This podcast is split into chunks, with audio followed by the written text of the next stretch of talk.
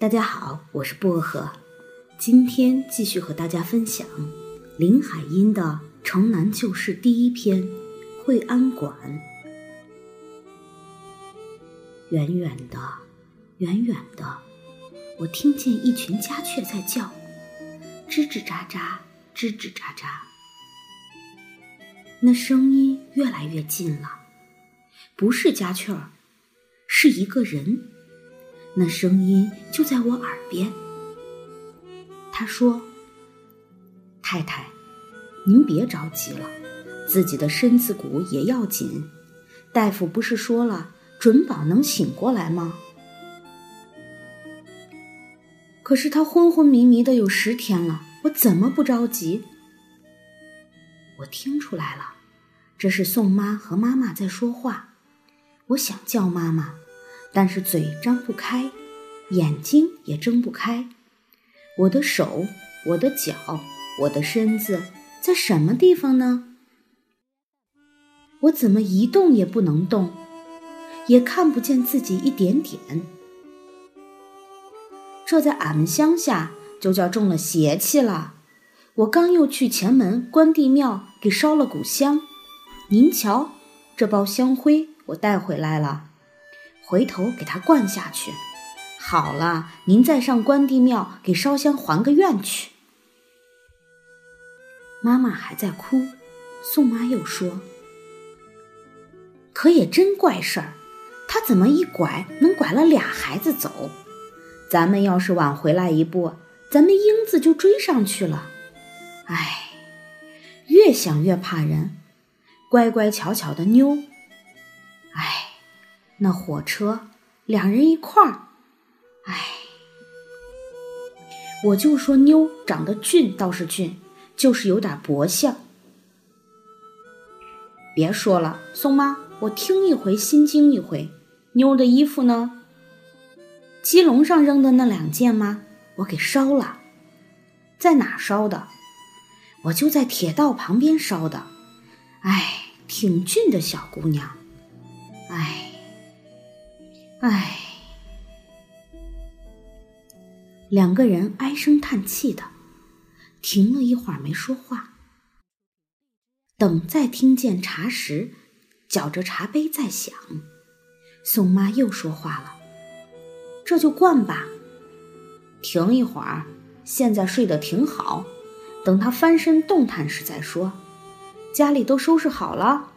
妈问：“收拾好了。”新房子真大，电灯今天也装好了，这回可方便喽。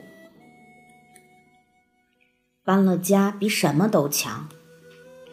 我说您都不听嘛，我说惠安馆房高墙高，咱们得在门口挂一个八卦镜照着它，你们都不信。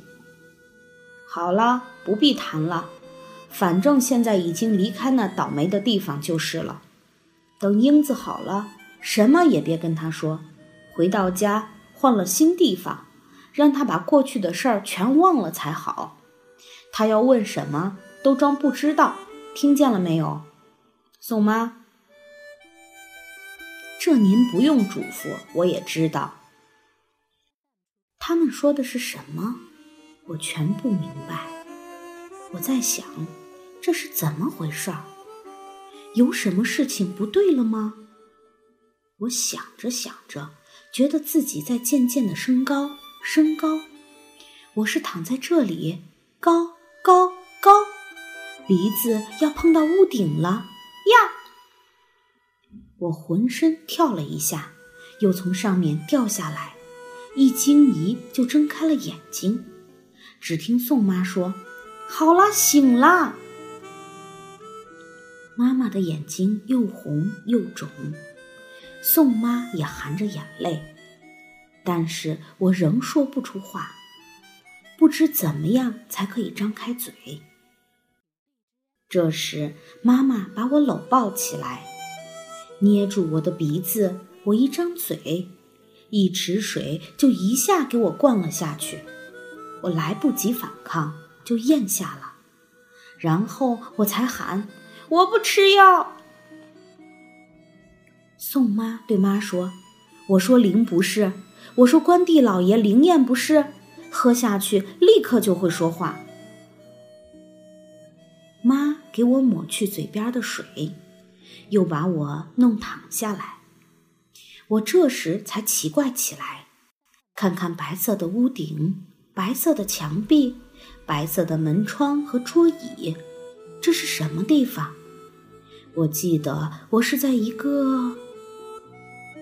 我问妈妈说：“妈，外面在下雨吗？”“哪来的雨？是个大太阳天呀！”妈说：“我还是愣愣的想，我要想出一件事情来。”这时，宋妈挨到我身边来，她很小心的问我：“认得我吗，英子？”我点点头。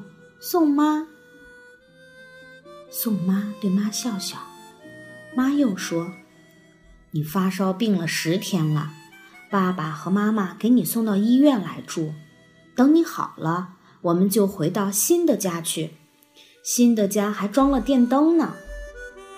新的家，我很奇怪的问：“新的家是呀，我们的新家在新帘子胡同。记着，老师考你的时候问你家住在哪儿，你就说新帘子胡同。”那么，有些事情我实在想不起来了，所以要说什么也不能接下去，我就闭上眼睛。妈说：“再睡会儿也好，你刚好还觉得累，是不是？”妈妈说着就摩抚我的嘴巴、我的眼皮儿、我的头发。忽然，一个东西一下碰了我的头。疼了一下，我睁开眼看，是妈妈手上套的那只那只金镯子，我不由得惊喊了一声：“镯子！”妈没说什么，把金镯子又推到手腕上去。我的眼睛直望着妈妈的金镯子，心想着：这只金镯子不是……不就是我给一个人的那只吗？那个人叫什么来着？我糊涂了，但不敢问，因为我现在不能把那件事情记得很清楚。我怎么就生病，就住到这医院里来了呢？我是一点儿也不清楚。